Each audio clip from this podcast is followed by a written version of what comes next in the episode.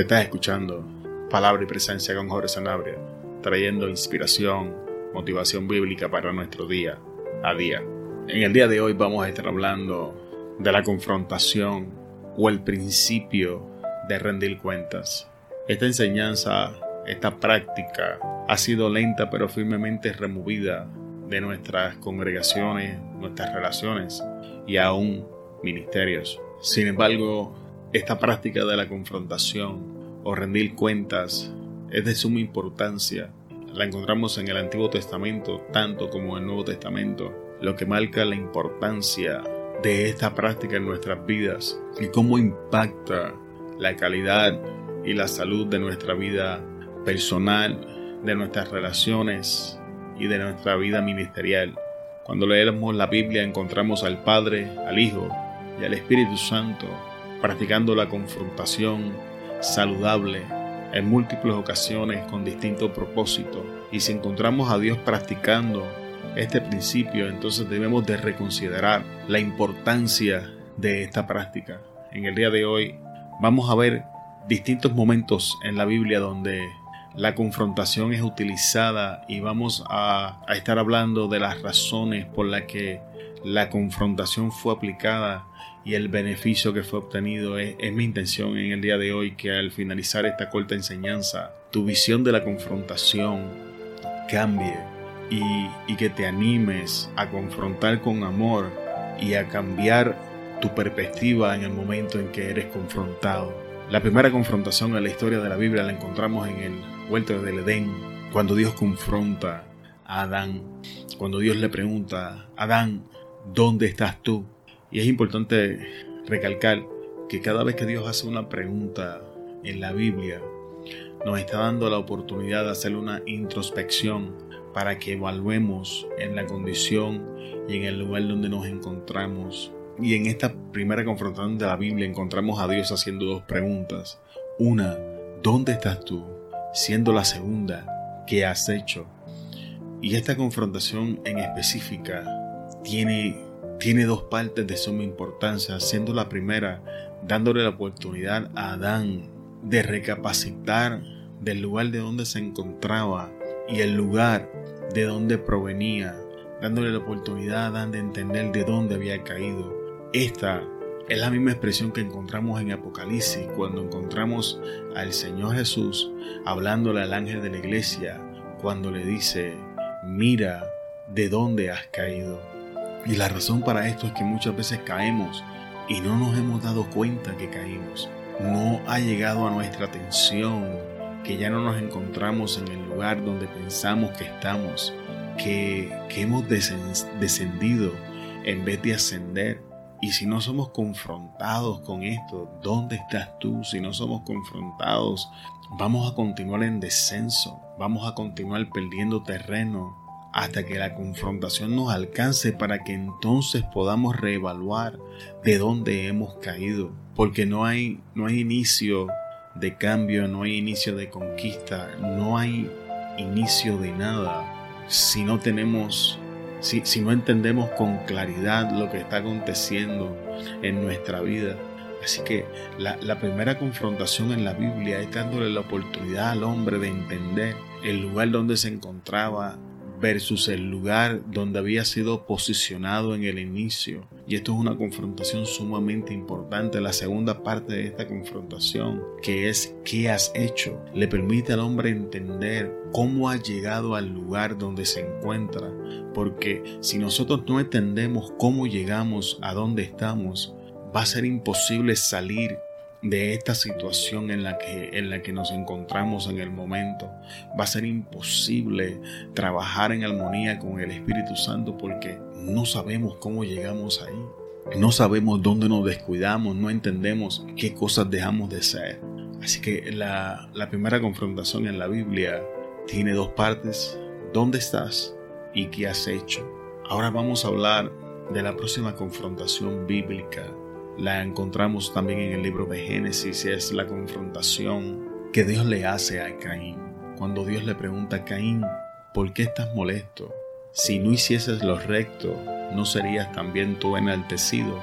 Sin embargo, el pecado está a la puerta mas a ti será tu deseo. Y para poder entender esta, esta confrontación tenemos que entender la historia bíblica.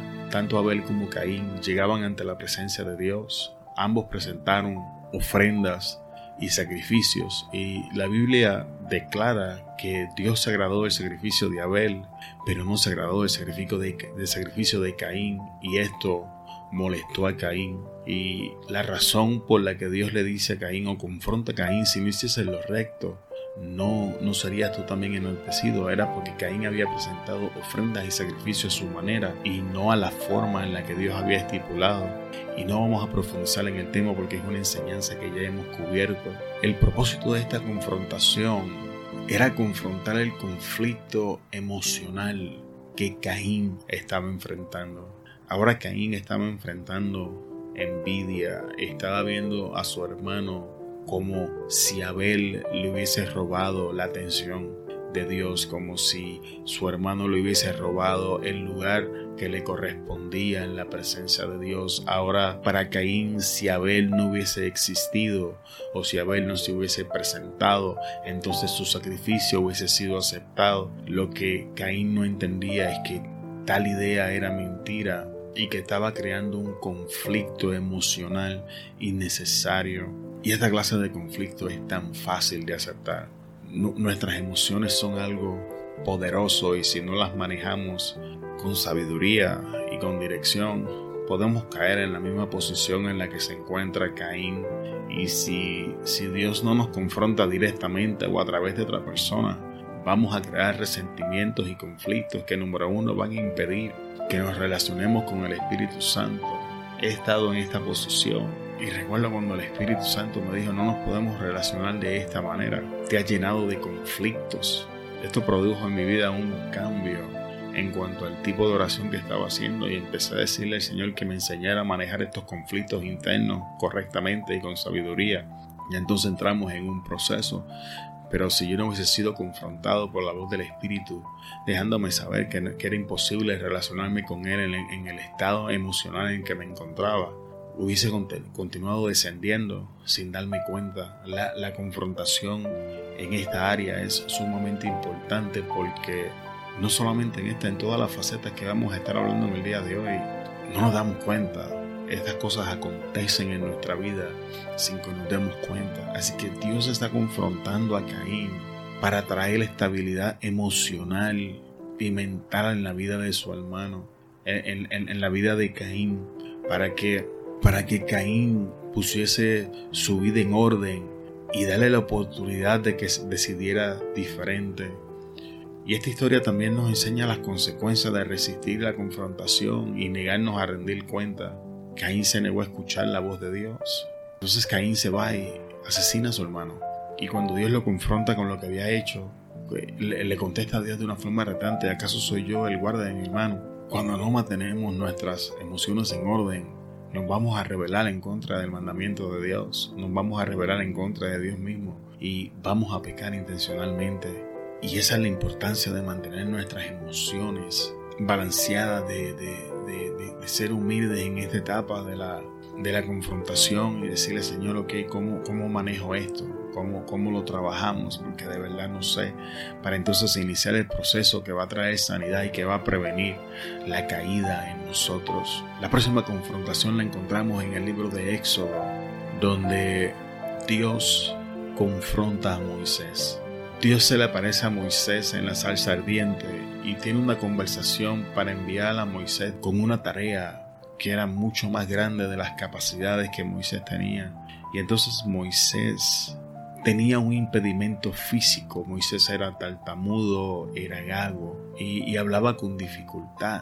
Entonces Moisés presenta esto como una excusa ante la presencia de Dios y Dios lo confronta con la realidad de que fue Él quien hizo la boca, o sea que Él tenía la capacidad de, arreglar aquel problema. Sin embargo, en el proceso, en este proceso de confrontación, Dios suple lo que le hacía falta a Moisés y entonces Aarón entra en la escena. Y ahora Moisés recibía la revelación directamente de la boca de Dios entonces la traspasaba a su hermano Aarón, quien a su vez se la dejaba saber a Faraón. Y este tipo de confrontación habla de cuando nosotros ponemos excusas que aparentemente son válidas porque la condición de Moisés era real, no era algo ficticio, no era algo que él se había inventado. Su situación era genuina y ante la consideración humana era válida, sin embargo ante la consideración de Dios no lo era. Y es cuando le ponemos excusas que aparentemente son válidas ante nuestros ojos y los ojos de aquellos que nos ven a nuestro alrededor para no obedecer el mandato del Señor. La realidad era, la realidad escondida detrás de aquella, de aquella excusa con su incapacidad era que Moisés no quería hacerlo. Y entonces Dios provee los medios y básicamente tranca esa puerta y ahora fuerza a Moisés a iniciar esta jornada que ya sabemos que lo convierte en, en uno de los hombres más impresionantes de toda la Biblia, que Dios mismo dice de él que hablaba con Él cara a cara. Y si no somos confrontados en esta área de nuestra vida, no vamos a alcanzar el potencial que Dios ha depositado en nosotros, no vamos a ver la grandeza que Dios ha preparado para derramar sobre nuestras vidas, no vamos a conocer al Dios que Dios quiere revelarnos, porque vamos a permanecer en, nuestras limitaciones humanas, vamos a continuar poniendo estas excusas que ante nosotros y aquellos que nos rodean son válidas, pero ante la presencia de Dios no tienen ningún valor porque Él tiene la capacidad de sobrepasarlas en todo momento. La próxima etapa de confrontación la encontramos en el libro de Samuel cuando Saúl fracasa y y Samuel lo está llorando y entonces Dios lo confronta, le dice, ¿hasta cuándo vas a llorar por Saúl que yo lo he desechado? Levántate y ve a la casa de Isaí y vas a ungir por para ser el próximo rey aquel que yo te diré. Y para entender el dolor tenemos que entender la, la historia bíblica. Cuando Samuel era el juez de la nación de Israel, ya en su vejez Samuel decide retirarse y entonces el pueblo le pide un rey y esto es desagradable ante la presencia de, Samuel, así que Samuel va ante la presencia de Dios. Dios le dice, Samuel, no te desechan a ti, me desechen a mí, pero vamos a darle lo que ellos quieren. Y entonces Saúl entra en la escena. Y recordemos que ya Samuel está en su vejez. Entonces Samuel comienza a invertir tiempo, energías, esfuerzo, a invertir el conocimiento y la sabiduría que ha adquirido con el pasar de los años en el primer rey de la nación hebrea. Y después de tantos años, después de tanto esfuerzo, después de invertir tanto, Saúl fracasa. Y obviamente Samuel está llorando porque aquel proyecto en el que había invertido tanto ha fracasado, ha sido desechado por Dios porque Saúl está considerando la realidad de su condición ha envejecido. Saúl no se está haciendo, perdón, Samuel no se está haciendo más joven. Con cada día que pasa, se acerca más a sus momentos finales y siente que ha fracasado. Saúl fue el que fracasó, sin embargo Samuel está llorando este fracaso porque Samuel estaba invertido en Saúl. Samuel había derramado todo lo que tenía en Saúl para que Saúl lo malgastara. Y ahora lo encontramos llorando. Y si Dios no lo confronta, Samuel pierde la oportunidad de ver a, David crecer y tomar el trono. es importante que entendamos esto porque en, nuestra vida vamos a tener, tanto en nuestra vida natural como en nuestra vida espiritual y ministerial, vamos a experimentar fracasos. El fracaso es inevitable. No, no hay nadie que alcance el éxito sin fracasar. No hay nadie que, ha llegado a las alturas sin tropezar. No hay nadie que ha alcanzado grandes metas sin cometer errores en el camino. Los fracasos verdaderamente son enseñanzas que nos pueden encaminar en el lugar correcto, pero muchas veces tenemos que ser confrontados porque puede ser tan devastador ver el fracaso. El, fracaso llega y, nos aploma y, destruye toda esperanza. Y si no somos confrontados de que hay nuevas oportunidades, si no somos confrontados con que vienen cosas mejores, si Dios no nos confronta con que el futuro esté intacto en sus manos, vamos a estar lamentándonos por un pasado que ya no podemos cambiar. Vamos a estar lamentándonos por algo que ya no tiene oportunidad, algo que Dios ya decidió que no va a trabajar con él. Y es increíblemente importante que seamos confrontados en esta área porque el, pasado se puede convertir en, en, algo pesado de cargar, en un equipaje innecesario, en, en, un bagaje que drena nuestras fuerzas, que nubla nuestra visión, que distorsiona nuestros pensamientos, que imparte dolor, inflige sufrimiento sobre nosotros que nos impide ver a Dios con claridad y podernos mover a, esa, a ese nuevo proyecto, a ese nuevo inicio que, que, Dios tiene para nosotros. Cuando escuchamos a Dios decir, yo hago cosa nueva, tenemos que entender que antes de que algo nuevo tome inicio, lo presente tiene que convertirse en pasado. Todo lo que sucede debajo del sol nace, crece, envejece y muere. Y, aunque podemos hablar de este proceso, cuando nos acontece a nosotros es devastante, es difícil y si no somos confrontados nos vamos a quedar estancados. La próxima confrontación la encontramos en el libro de Jeremías. Dios le habla a Jeremías que vaya y lleve una palabra a la nación de Israel y Jeremías dice, Jehová, yo soy niño. Y entonces Dios le dice, no me digas que eres niño, vas a llevar la palabra que yo he puesto en tu boca. Y esto, esta, esta confrontación está diseñada, como vemos en el caso de Jeremías, para desarmar el obstáculo de la edad, de la inexperiencia, de la falta de sabiduría. Cuando somos retados por Dios a entrar en dimensiones en nuestra vida que son desconocidas, esta, esta excusa va a salir a florecer. E, esto es algo que vamos a presentar no tan solamente ante la presencia del Señor, sino ante nuestros líderes, ante todos y cada uno de aquellos que están envueltos en este proceso. Y si, y si no está la madurez y la visión en ese momento, vamos a perder grandes oportunidades para, para crecer, grandes oportunidades para dar inicio a cosas nuevas. Esta excusa es mortal porque no entendemos que no hemos sido para hacer cosas que ya sabemos, hemos sido ungidos para entrar en dimensiones desconocidas y conquistar cosas que nos quedan grandes. Hemos sido ungidos para alcanzar cosas que de otra manera serían imposibles. Hasta el sol de hoy, desde que Dios me liberó y cambió mi vida de la adicción hasta donde me ha traído, he estado ejerciendo distintas funciones y la verdad es que no he estado capacitado para hacer ninguna de ellas y mucho menos cualificado. Y sin embargo Dios me ha puesto en esas posiciones y por su gracia he desempeñado muy bien y he sido destacado.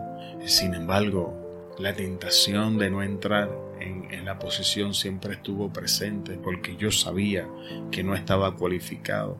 Yo sabía que, que no tenía los recursos a mi disposición que eran necesarios y, entiendo el reto de entrar en esta clase de dimensión y, el miedo que se siente. Y si no somos confrontados, sea por una persona, por el espíritu, vamos a perder grandes oportunidades en nuestra vida.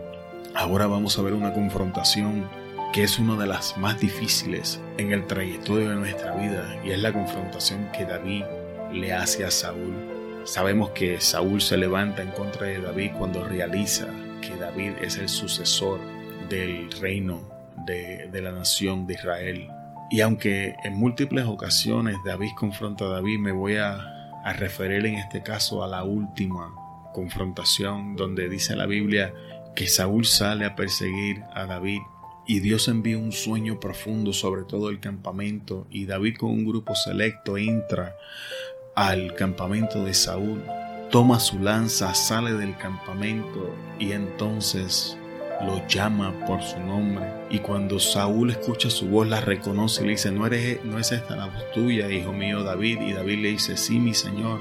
Y entonces David confronta a Saúl de que por qué lo persigue basado en una mentira de que, de que él no anda persiguiendo su vida. Y esta confrontación nos habla de cuando el seguidor confronta a su líder o cuando la oveja confronta a su pastor o cuando la persona que está bajo autoridad confronta a aquel que está ejerciendo autoridad. Es una posición sumamente difícil porque la persona que está en autoridad va a estar en la tentación de hacer uso de la autoridad a su alcance para ponerle un alto al proceso de confrontación y si no tenemos la seguridad y la humildad necesaria como líderes vamos a perder mucho. Esta, esta confrontación es beneficiosa para ambas partes. David no estaba interesado en el reino. De hecho, David había sido incitado en múltiples ocasiones que asesinara a Saúl y la oportunidad se había presentado. Vamos a hablar de una de ellas cuando Saúl entra a, defecar a una cueva y David está dentro y le corta el manto. Esa es una de ellas. Ahora en esta ocasión, en vez de tomar la lanza, David pudo haber asesinado a Saúl y salir del campamento y nadie se hubiese levantado. Sin embargo, esa no era la intención de David. Y aquí tenemos a David confrontando con la realidad a su líder Saúl y tenemos que, tenemos que entender de que en este punto de la historia Saúl está persiguiendo a David. David recibe muchas cosas por la mano de Saúl. David entra a la realeza a través de Saúl y empieza a ver cómo la realeza se mueve, la complejidad de sus relaciones a través de Saúl, empieza a aprender cómo maniobrar en la guerra, cómo manejar los hombres, cómo manejar los recursos a su disposición. A través de Saúl, David se va formando en un líder. David aprende tanto lo que un rey debe y no debe de ser, lo que un rey debe y no debe de hacer. Y entonces Saúl indirectamente se convierte en ese mentor para David y ahora David está confrontando a su mentor y, esto es difícil, es un proceso difícil para ambas partes, pero miren el final de la confrontación. Al final de esto, esta es la última vez que la Biblia relata que Saúl confrontó, eh, que Saúl persiguió a David y llegaron a un término de paz y a un acuerdo donde David le promete a Saúl que iba a perdonar el resto de su familia y entran en un término de paz. La, la confrontación líder, seguidor, oveja, pastor, está diseñada para crear paz entre ellos y no discordia. Y si no se practica, va a crear conflictos entre, entre ambos, va a afectar la relación que existe, porque en, en el caso de la oveja, muchas veces no vamos a entender las decisiones que nuestro pastor toma porque no tenemos la visión ni la sabiduría, pero si la conversación no acontece, entonces no, no vamos a entender lo que está pasando y vamos a darle cabida a la división, cabida al resentimiento y cabida a otras tantas emociones que no, que no son buenas en, en la grey. Y en el caso del pastor, muchas veces nos equivocamos. Obviamente también están en procesos de crecimiento. Los pastores son seres humanos que, que cargan un ministerio extremadamente pesados. También se equivocan. Y si no son confrontados con amor, también podrían desviarse a derecha o izquierda y traer daño sobre la congregación que Dios ha puesto a sus hombros. Así que esta es una relación beneficiosa para ambas partes. Ahora pasemos a, a Jesús. Jesús también practica la confrontación. En este caso, vamos a hablar de una, del capítulo 23 en Mateo, si, si no me equivoco, donde Jesús confronta a los fariseos y le dice, fariseo hipócrita, que, que diezmas las especias y, y das tu diezmo, pero has olvidado la misericordia y la justicia. Era necesario hacer una cosa sin hacer la otra. En, este caso, Jesús estaba confrontando a los fariseos por sus prácticas religiosas. los fariseos habían tomado el atrevimiento y la libertad de enmendar la ley de, de Moisés y añadir leyes extremadamente complicadas que anulaban ciertos mandamientos porque eran inconvenientes y los justificaban con prácticas religiosas. Y esta confrontación está diseñada para eso mismo, para confrontarnos con nuestras excusas y prácticas religiosas que nos alejan de la gracia y de la veracidad bíblica. Y esta confrontación es dura, es difícil, porque normalmente va a acontecer entre personas con conocimiento. Y, y, admitir que nos hemos desviado de la verdad bíblica requiere un nivel de humildad increíble, porque vamos a tener la tendencia de tomar las escrituras y manipularlas a nuestro antojo, porque tenemos conocimiento bíblico. Sin embargo, la intención de esta confrontación es bendecirnos, es enderezar nuestros pasos, es traer estructura, es movernos de, de intentar de ganar por obras aquello que solo es alcanzado por gracia.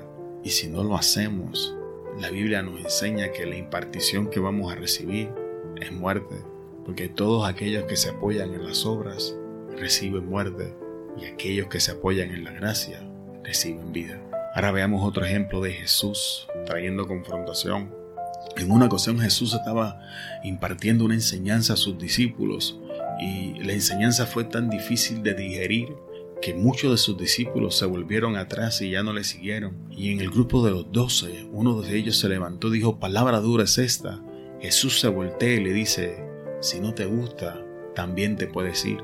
Y entonces el, el, discípulo dijo, ¿a dónde iremos si solo tú tienes palabra de vida? Esta, esta confrontación está diseñada para sobrepasar la tentación de moldear el Evangelio para mantener grandes multitudes cerca de nosotros.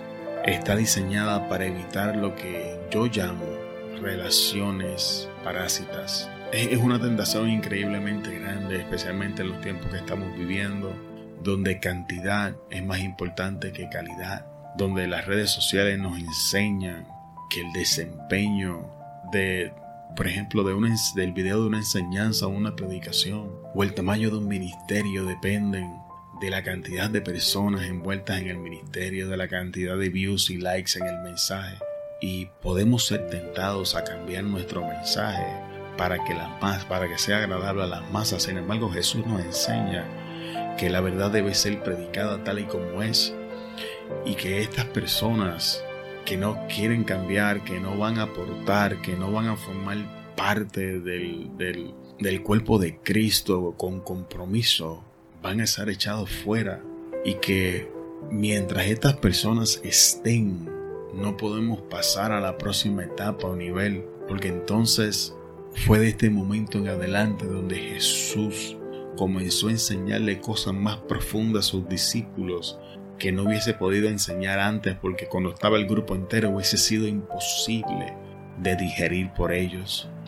Y esto habla de, limpieza en nuestra vida. Esta confrontación está diseñada para llevarnos a reorganizar nuestras relaciones, nuestra vida ministerial, para volver a establecer eh, patrones de importancia, cosas que verdaderamente deben de ser aplicadas para poder recibir mayor profundidad, mayor estabilidad, mayor madurez. Y ahora vamos a ver la confrontación de Jesús hacia Saulo.